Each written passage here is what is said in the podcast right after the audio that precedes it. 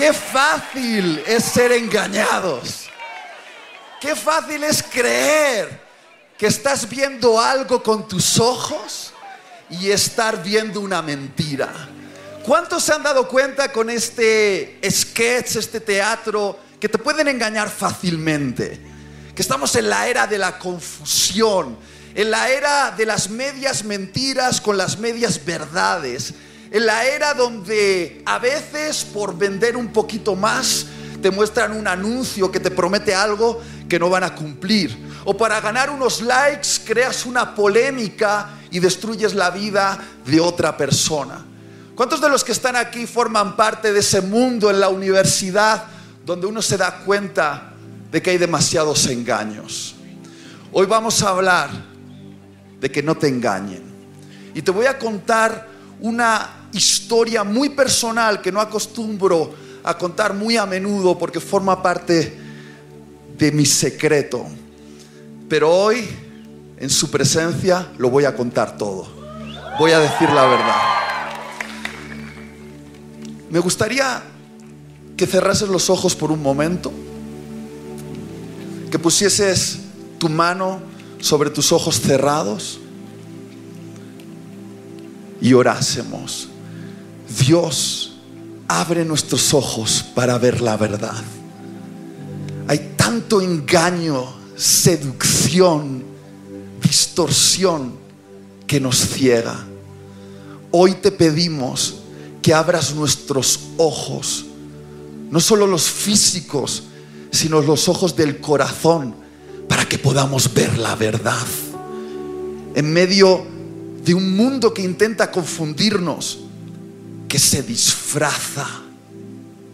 Hoy queremos que te reveles delante de nosotros para que no seamos engañados.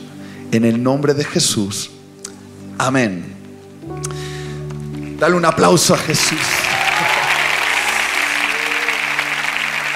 He titulado este mensaje, que no te engañen, desperdíciate en Jesús.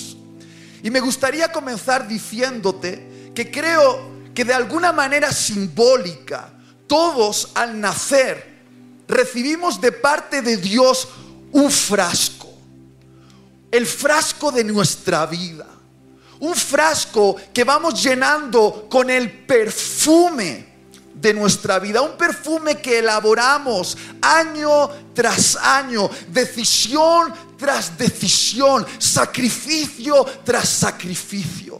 Un perfume que está compuesto con nuestros sueños, anhelos y talentos.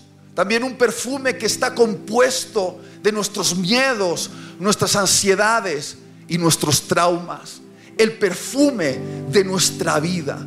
Quien realmente somos, nuestro potencial. Y quiero que escuches esto.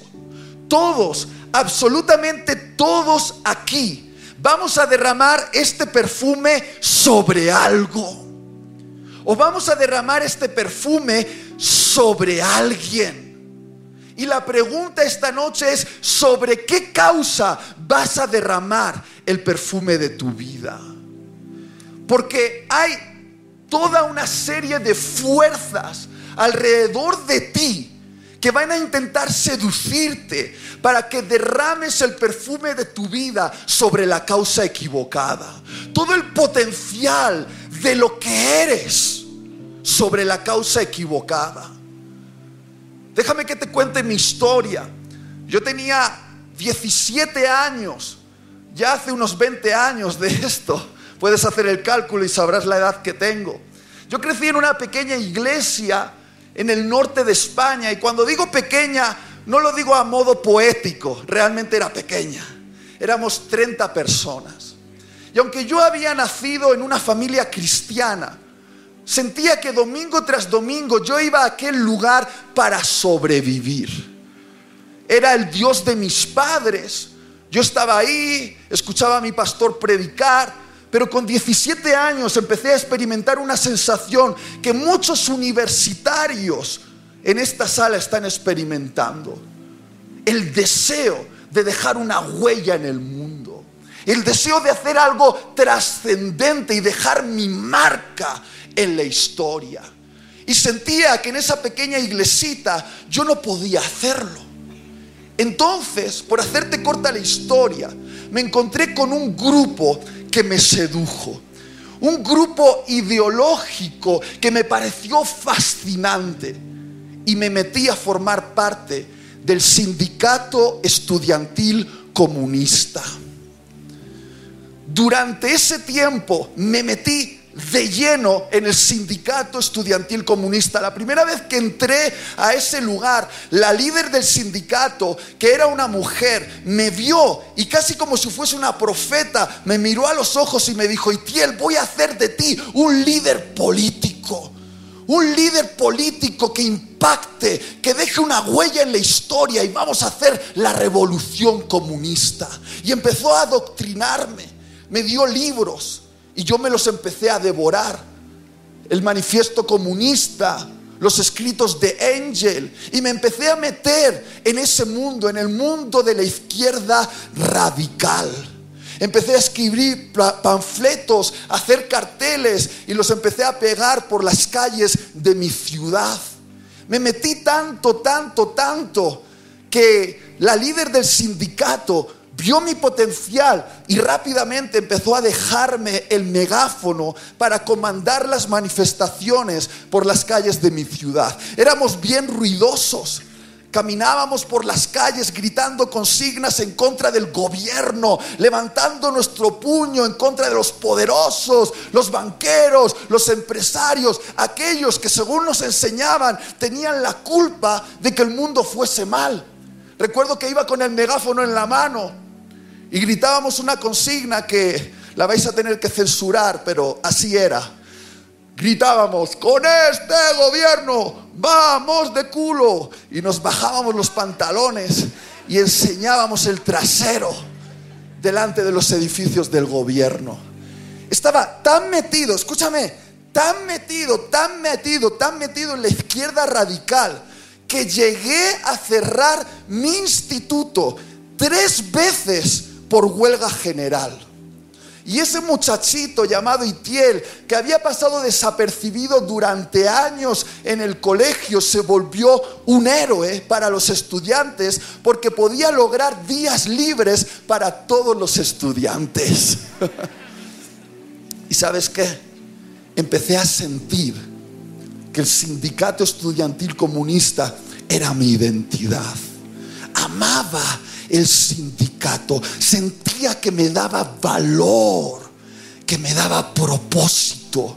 Y sentía que mi corazón estaba arraigado. Todas las promesas que me hacía la líder del sindicato me daban esperanza. Me iba a convertir en un líder revolucionario y ahora sí iba a dejar una huella en la historia. Pero sabes qué? Yo tenía una mamá que estaba orando por mí yo tenía un pastor que estaba orando por mí. Qué peligrosas son las madres que oran. Qué peligrosos son los pastores que oran.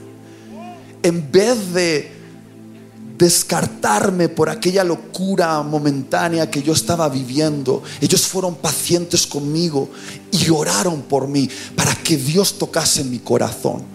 Y Dios respondió a esa oración y lo hizo de una manera bien incómoda para mí. Ahora, años después, yo sé lo que Dios hizo. Empezó a crearme conciencia de pecado. De repente la líder del sindicato me daba el megáfono para gritar consignas y yo le decía, no, no, no, mejor no, no, no, no, no quiero gritar consignas, porque dentro de mí empezaba a sentirme culpable. Decía, ¿Por qué estoy gritando en contra de los poderosos, los banqueros y los políticos, diciendo que ellos son corruptos y que tienen la culpa de que el mundo vaya mal, cuando yo sé que en mi corazón hay un montón de corrupción que yo no soy capaz de resolver?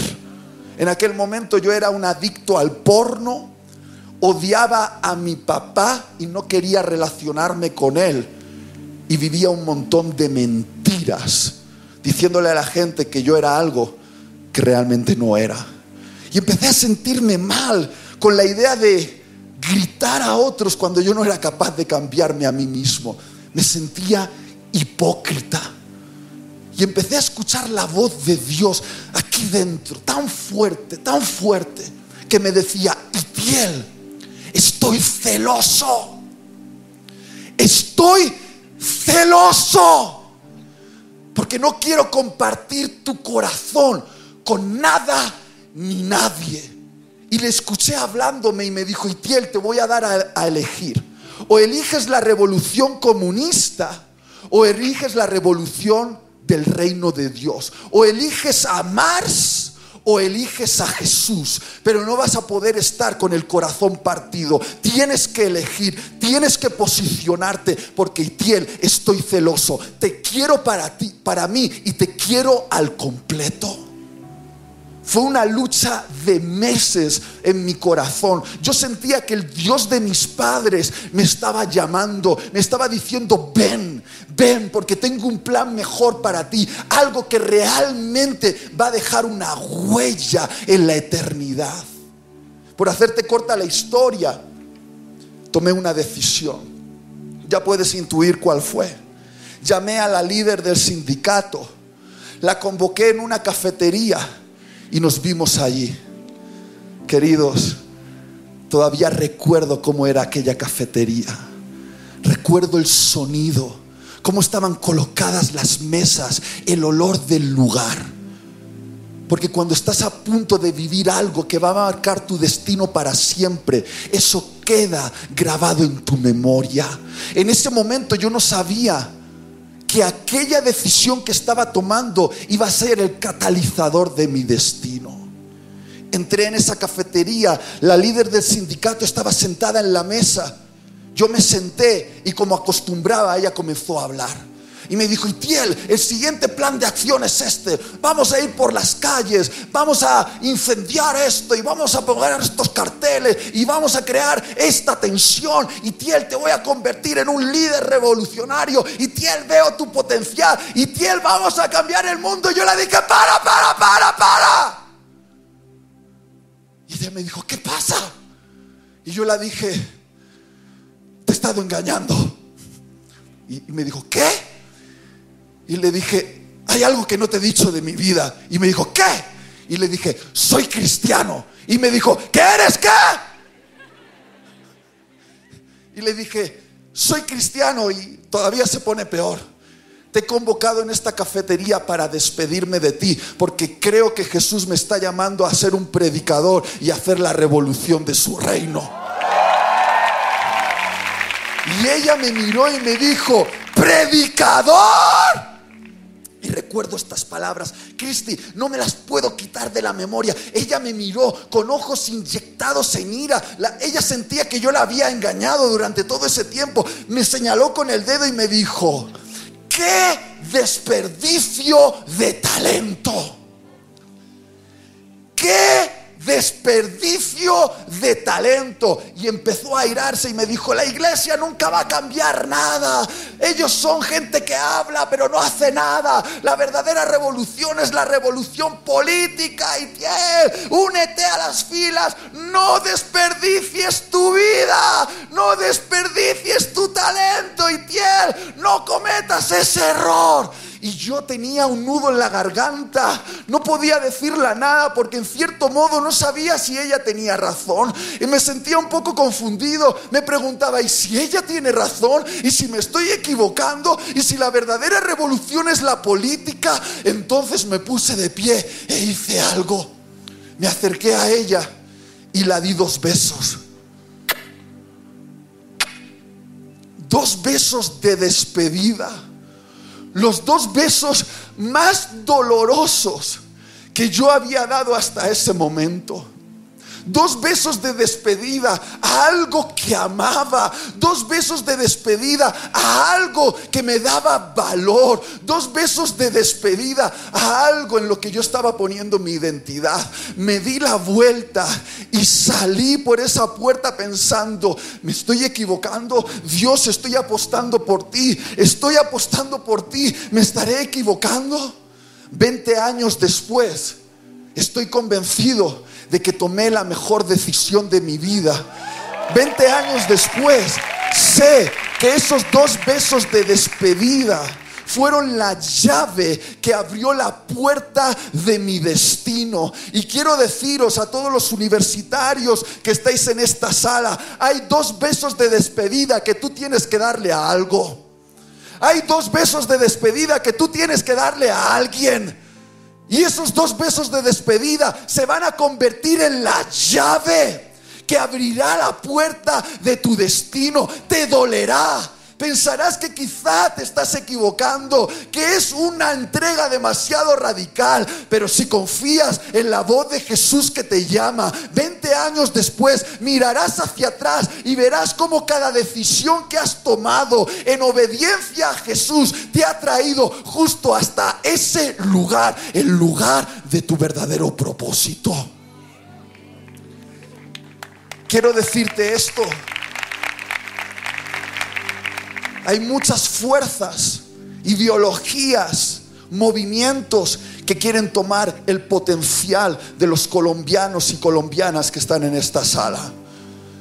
Sois el foco el foco de todos estos movimientos ideológicos, porque aquí está la fuerza de Colombia, los universitarios que estáis aquí, la gente que se está preparando, la gente que ahora es el motor no solo de los estudios, sino también de la economía. Vosotros sois el objetivo de todos estos movimientos y quieren tomar vuestro corazón y que vuestro corazón esté rendido a sus propósitos.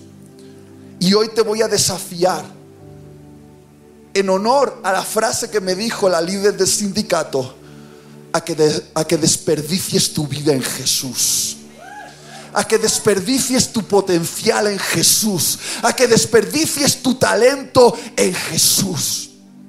Esta noche voy a hablarte de una mujer en la Biblia cuyo acto de entrega a Jesús fue catalogado por aquellos que la observaban como un desperdicio. Ella literalmente se desperdició en Jesús.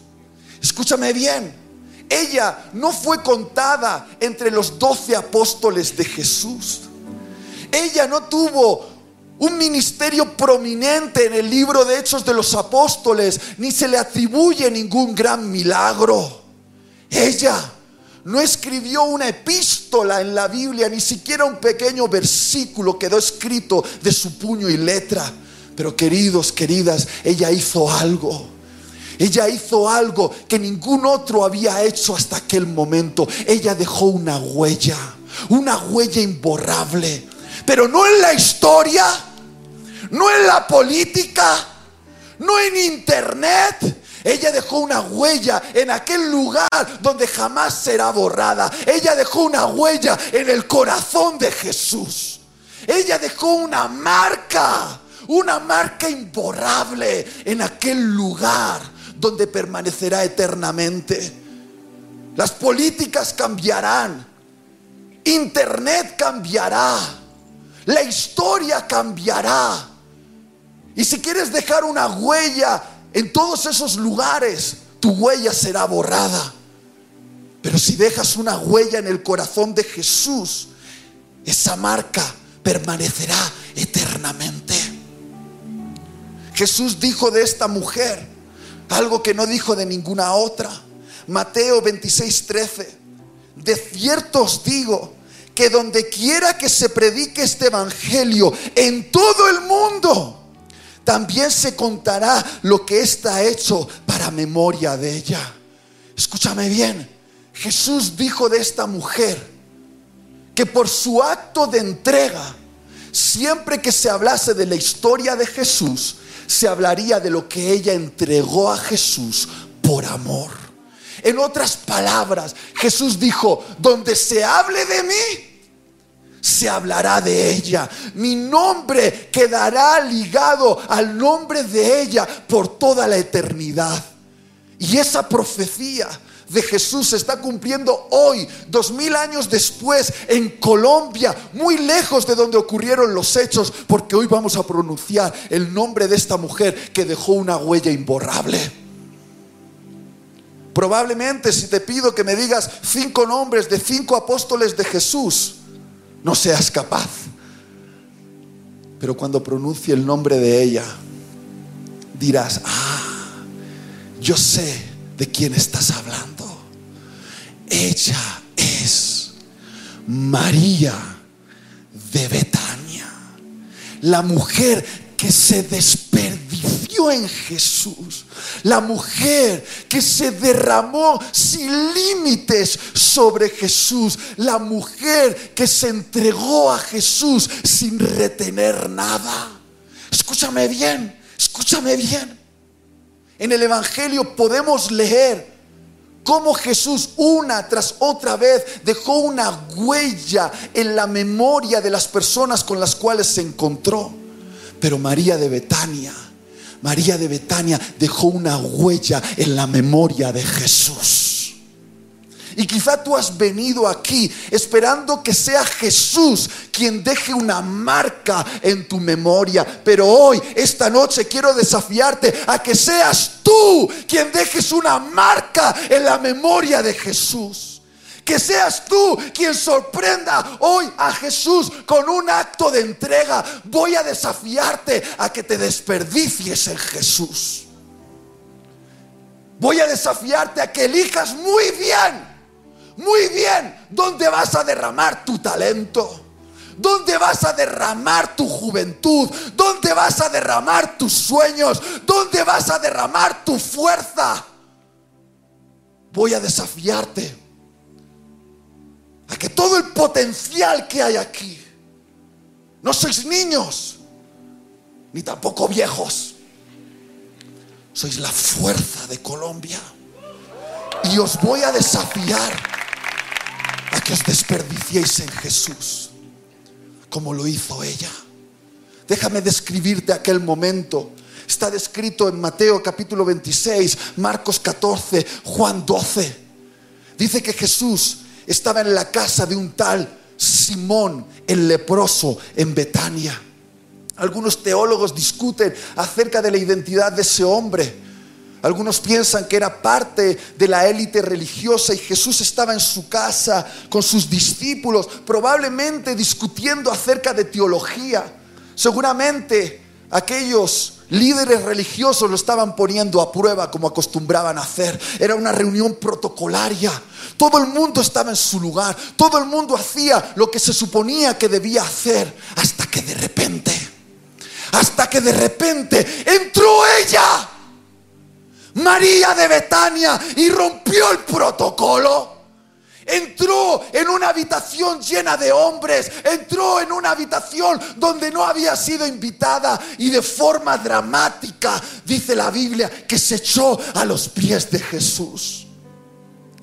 Y comenzó a llorar y llorar y llorar como si sus ojos fuesen una fuente derramada. Sus lágrimas eran tantas, tantas, que literalmente empezaron a caer sobre los pies desnudos de Jesús.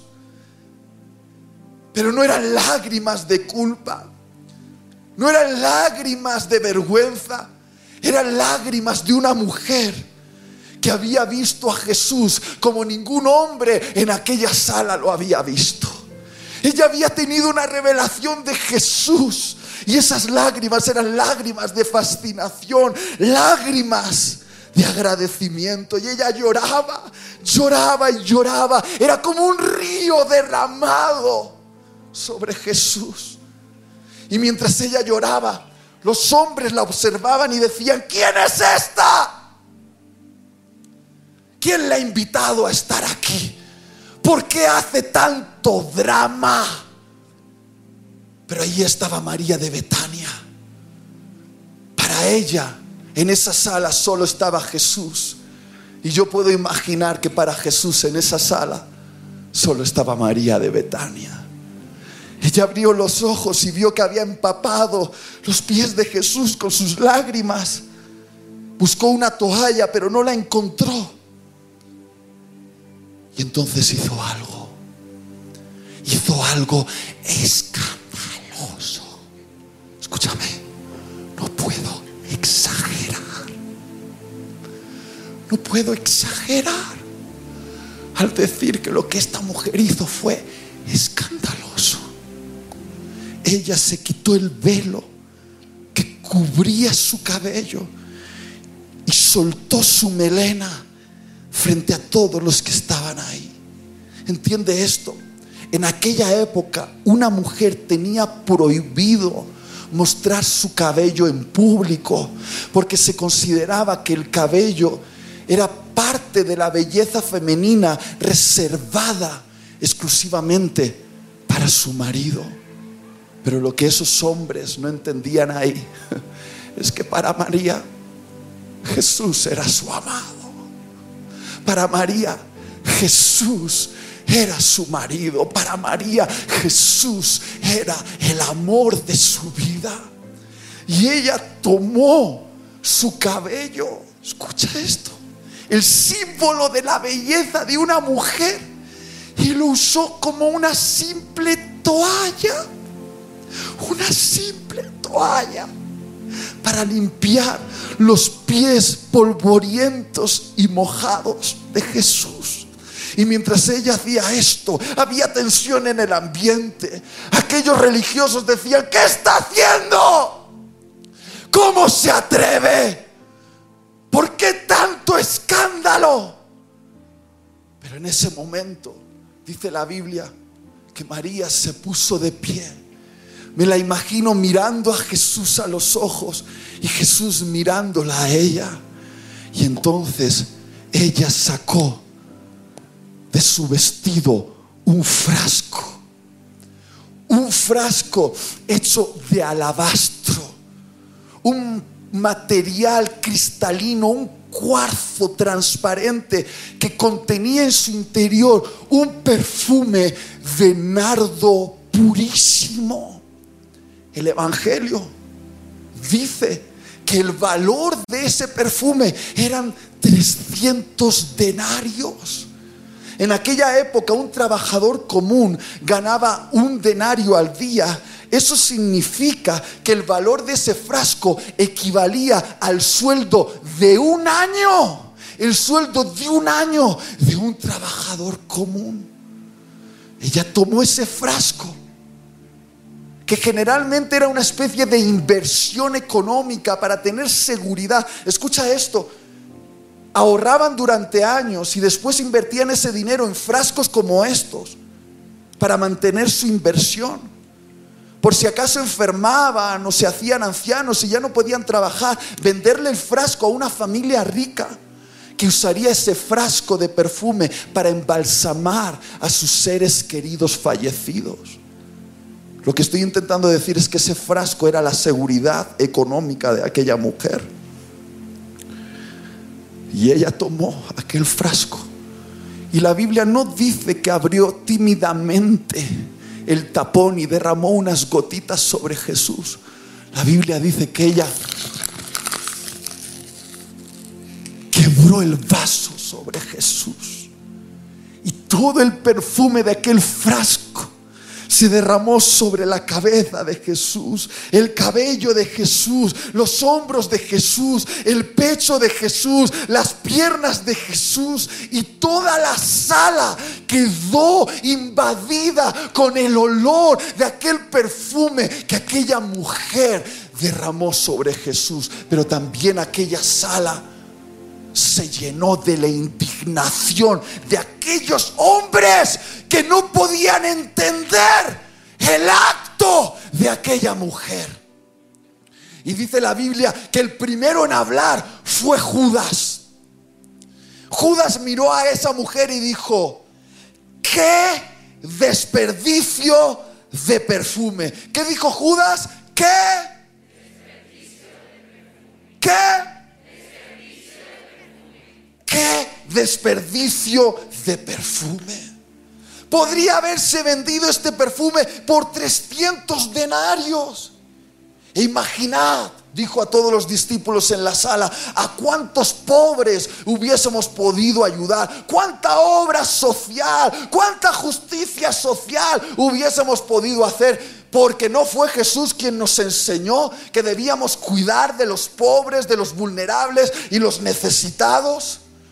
Y esta mujer ha tomado ese frasco y lo ha desperdiciado en un solo momento. Y escucha esto, escucha esto.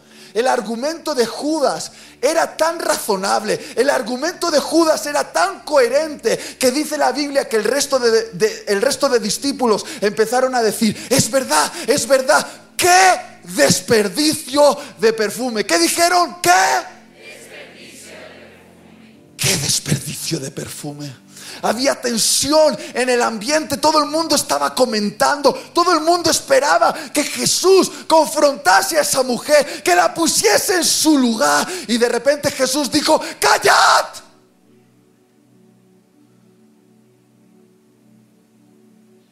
Callad. No estáis entendiendo nada.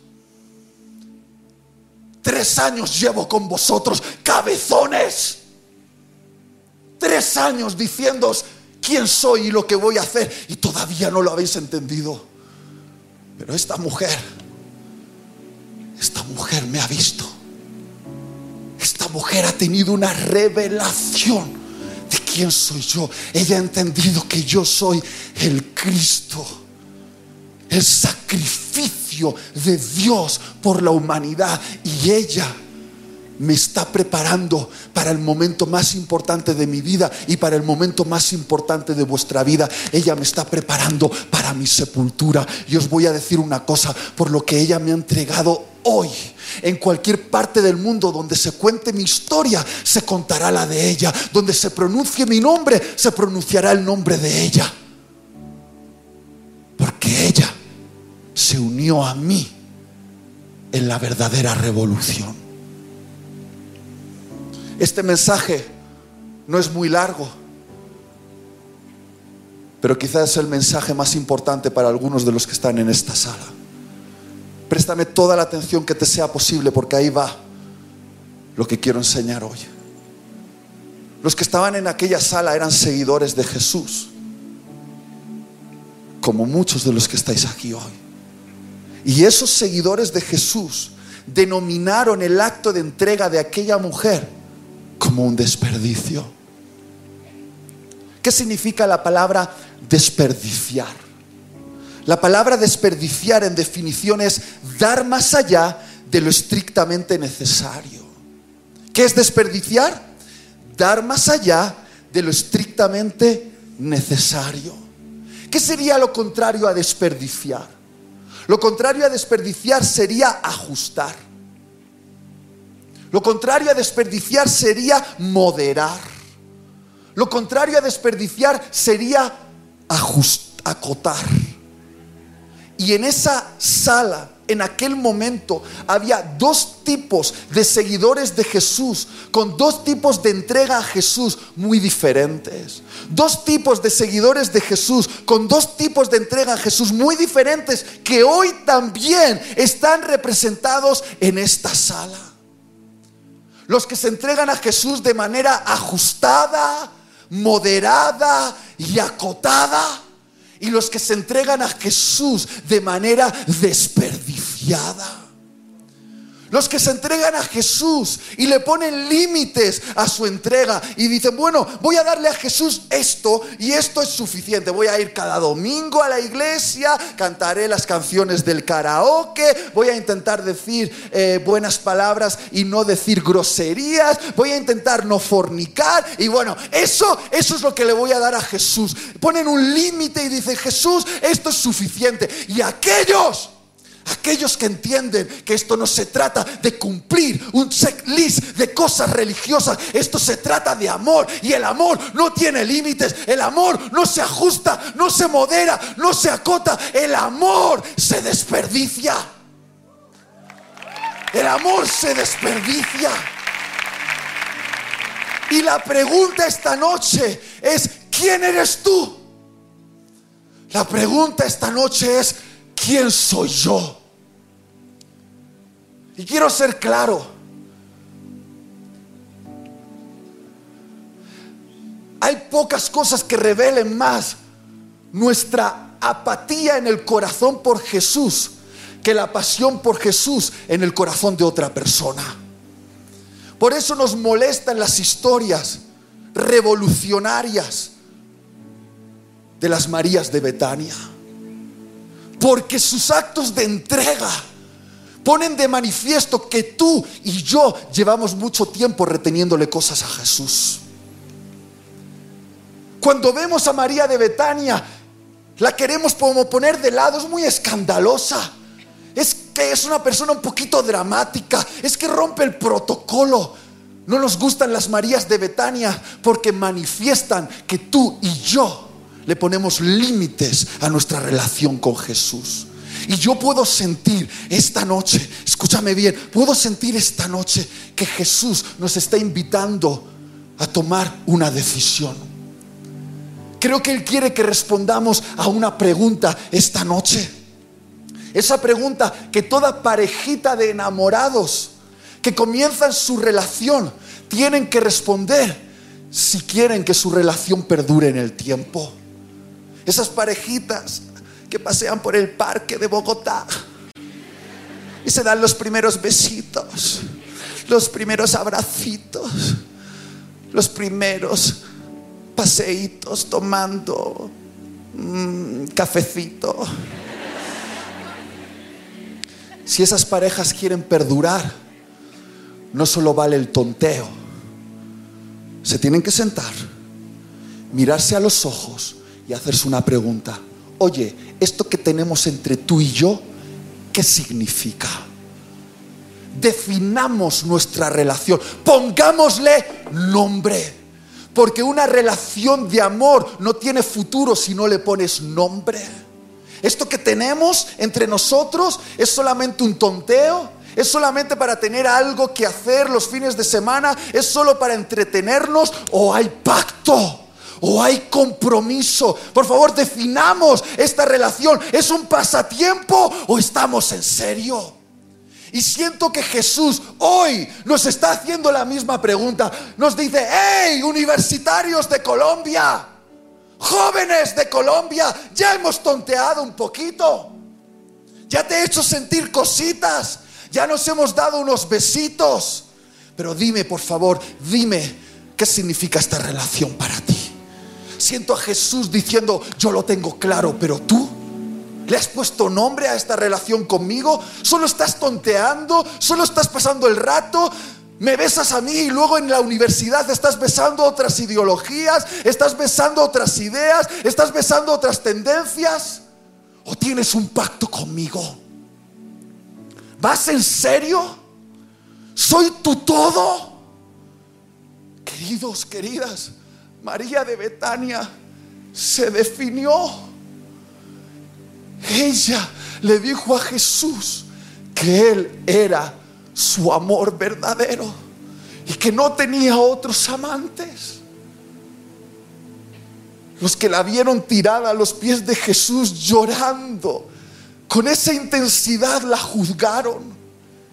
Pero ella amaba a Jesús más de lo que amaba su reputación.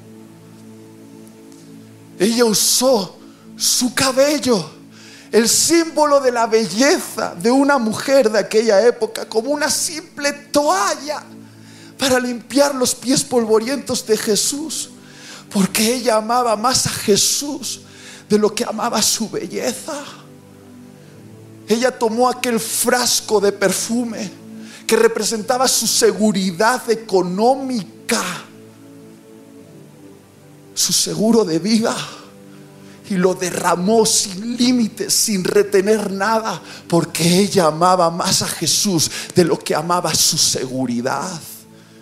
Y la pregunta esta noche es, ¿amas tú a Jesús más de lo que amas tu reputación? ¿Amas tú a Jesús más de lo que amas tu belleza? ¿Amas tú a Jesús más de lo que amas tu seguridad? ¿O es solamente un amor de verano?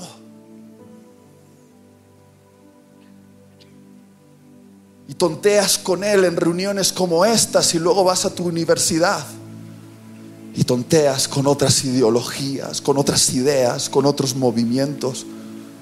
¿Estás comprometido? ¿Estás entregado? ¿O solamente esto es un pasatiempo para ti? Ya voy a terminar. Escucha esto. ¿Por qué predico este mensaje? Porque al comenzar el año, Jesús me dijo algo que me partió el corazón.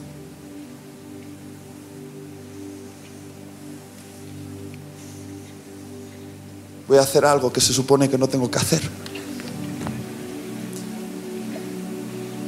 Al comenzar el año, Jesús me dijo algo que me partió el corazón. Me dijo, Itiel, hecho tanto de menos aquel muchachito que no tenía nada que perder. Hecho tanto de menos aquel muchachito de 17 años que entró en aquella cafetería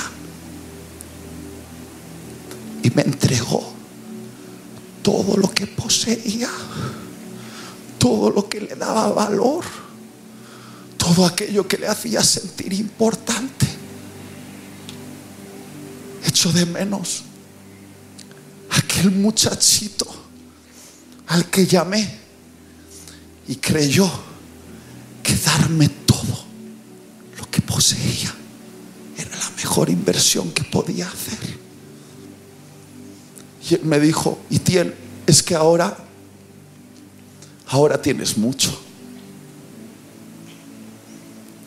Ya han pasado 20 años, ya no eres aquel jovencito de 17 años. Y ahora tu perfume es muy grande. Tienes un millón de seguidores en YouTube. Te invitan a predicar en las mega iglesias tienes dinero en el banco, tienes relaciones con personas importantes, tu nombre es conocido. Y tu perfume ahora es muy grande. Y quiero hacerte una pregunta, Itiel. Todavía, todavía me darías tu perfume, lo derramarías sobre mí y yo seguiría siendo suficiente para ti. Me darías todo lo que tienes, todo lo que haces, todo lo que eres. Y yo sería suficiente para ti. Derramarías tu vida una vez más. Y quiero decirte esto, querido, querida. A veces lo que poseemos termina poseyéndonos. Nos cuesta mucho, ¿verdad? Dedicamos mucho tiempo a nuestra carrera universitaria, a nuestras redes sociales, a nuestra posición, a nuestra reputación, a nuestra belleza. Es nuestro perfume. Y nos aferramos a ese perfume y decimos, es mío, es mío, es mío. Y lo que posees termina poseyéndote. Y quiero preguntar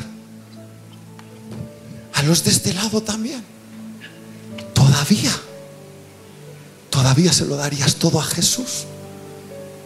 Todavía, como aquel muchachito que fuiste cuando comenzó esta iglesia. Todavía. Ya termino. ¿Por qué María? No dudó. Porque María se lo dio todo. Porque María vio algo que los que estaban en aquella sala no veían.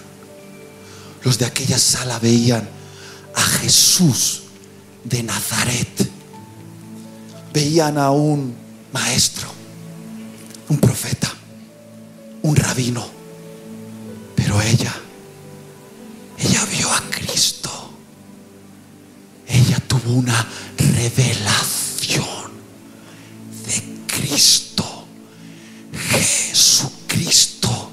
Ella vio a aquel que es el tesoro más grande de todo el universo. Ella tuvo una revelación y entendió que Jesús es el tesoro escondido en un campo por el cual merece la pena venderlo todo para poseerlo. Ella entendió, entendió que Jesús es la perla de gran precio por la cual merece la pena venderlo todo para poseerlo. Solamente si ves a Jesús, solamente si tienes una revelación de Cristo, que es el más hermoso del universo, que es la belleza suprema, estarás dispuesto a derramar tu perfume, toda tu vida, todos tus sueños, toda tu energía, solo hasta que le veas. Quiero pedir al grupo de alabanza que me ayude. Y quiero que escuches esto. Porque vamos a hacer algo. Por favor, que venga el grupo de alabanza.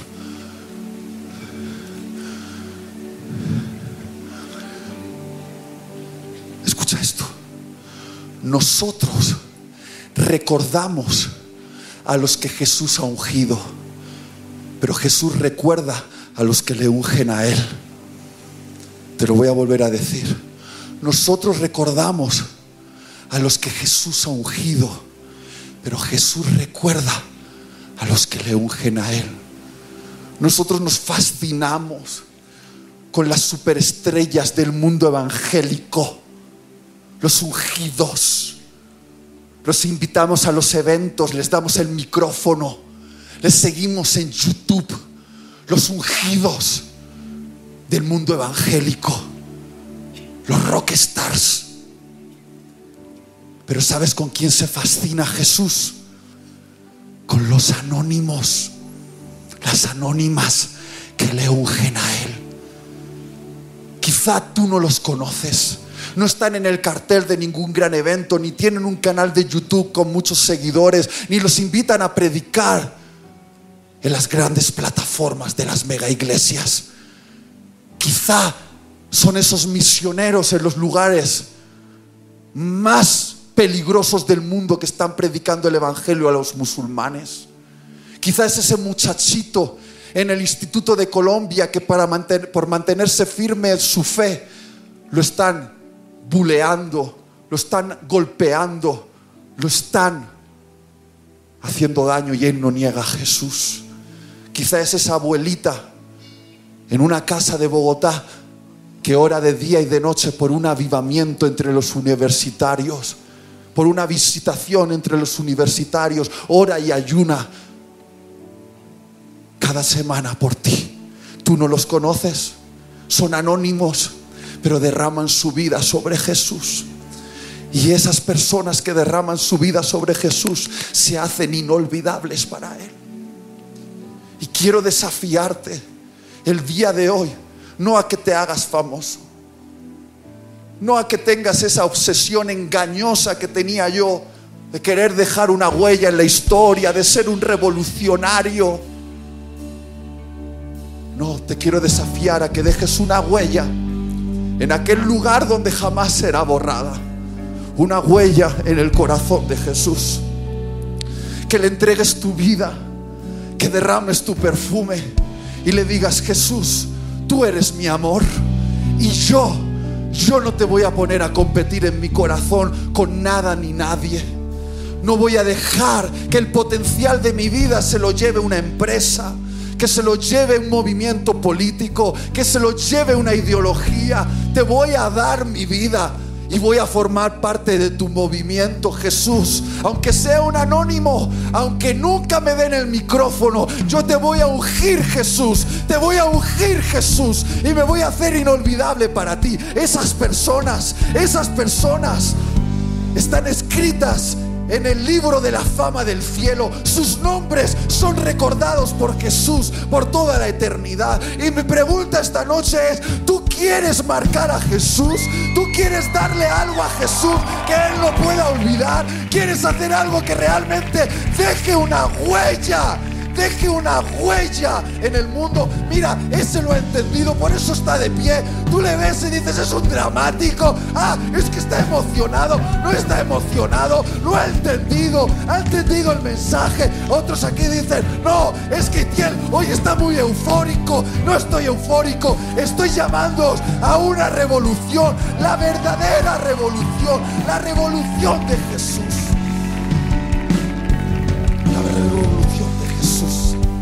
Cierra tus ojos, levanta tus manos y piensa en ese momento. Mira a Jesús con esa corona de espinas rasgando su sien, diciéndote, mira con cuánto amor te amo. Yo ya he apostado por ti y me he derramado cada gota de sangre por ti. Me he desperdiciado por ti. Y Él nos está haciendo una pregunta esta noche. ¿Tú lo harías por mí? Y yo he pensado en ese momento tantas veces. He pensado que quizá Jesús dudó y dijo, responderán, responderán a mi amor o me partirán el corazón. Y esos cabellos de Jesús en esa cruz que estaban llenos de sudor, sangre y esputos de todas las maldiciones que habían proferido contra él, estaban sobre su cara.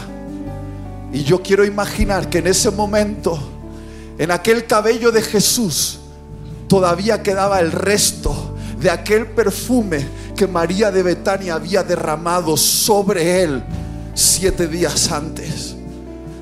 Y quiero imaginar que al oler aquel perfume Jesús dijo, sí,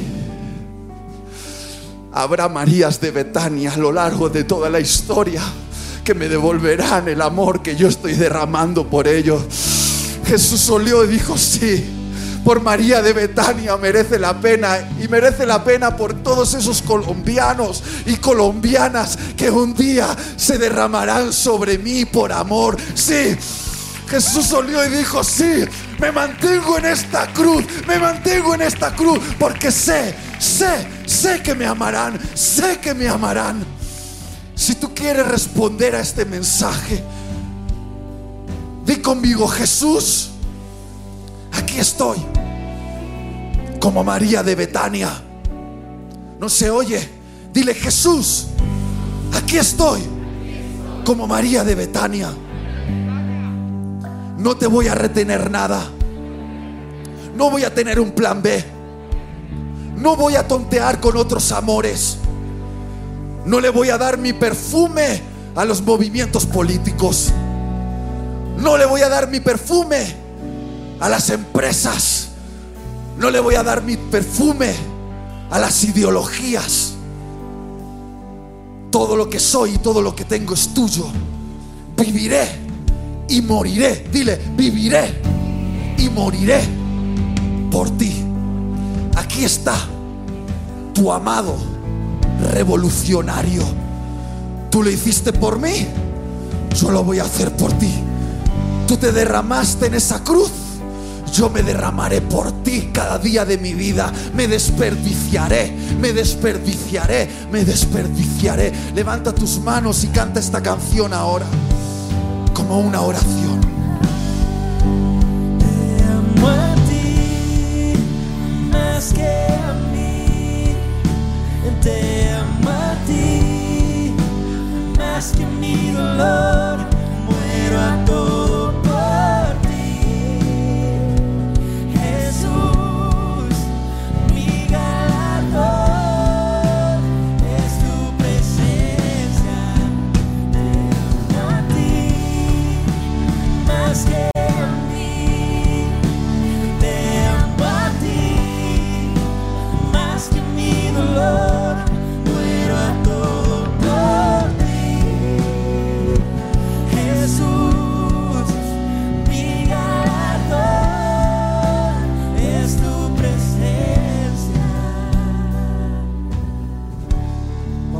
algo profético. Voy a contar hasta tres. Y algunos de aquí tienen que dar dos besos de despedida a algo. tienen que dar dos besos de despedida a alguien. Algo que está compitiendo en tu corazón con el amor por Jesús. Puede ser algo o puede ser alguien. Voy a contar hasta tres. Y si tú estás listo a dar dos besos de despedida a eso que está compitiendo en tu corazón con Jesús. Sé que te duele, sé que te duele, sé que ahora estás muy nervioso. Sé que cuando lo hagas algunos vais a empezar a quebraros porque sentís que estáis perdiendo algo que os da identidad, valor y propósito. Pero os puedo asegurar que si dais dos besos de despedida a aquello que Jesús os está diciendo, hey, hey, estoy celoso, está compitiendo conmigo en tu corazón, os aseguro que esos dos besos de despedida va a ser la llave que abrirá la puerta de vuestro destino. ¿Estáis listos para esto? Yo puedo percibir en la sala que algo va a pasar.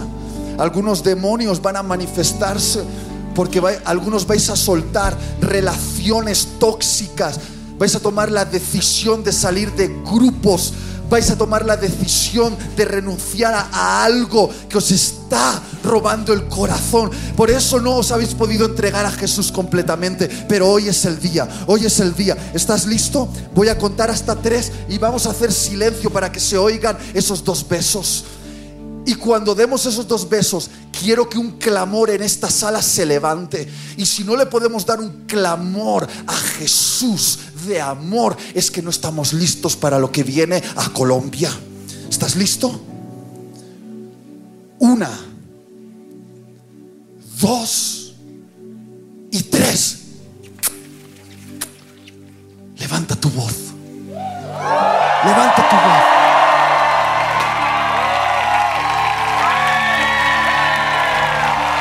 Levanta tu voz. Levanta tu voz. Vamos a cantar Yeshua. Jesús, mi amado. Levanta tu voz y dile Jesús, no eres tú. No te calles, no te calles. No te calles.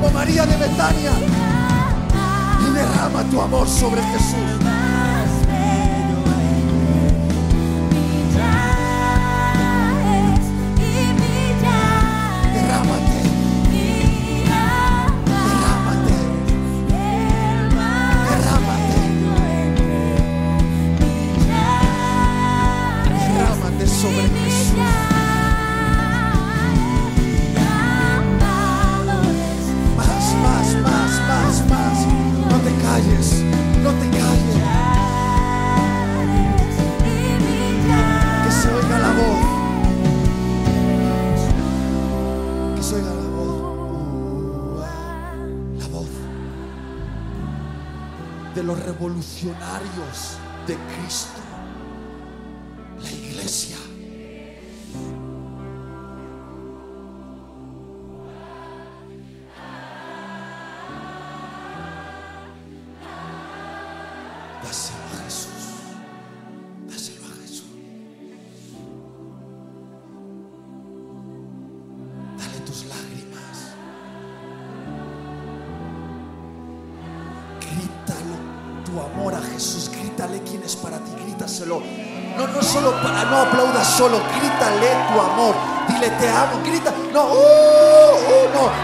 tu amor, grítale tu amor, dile que le amas. Grítale que le amas, eso es lo mejor que puedes darle a Jesús. Eso es lo mejor, vamos, levanta tu voz. Vamos más fuerte, grítaselo.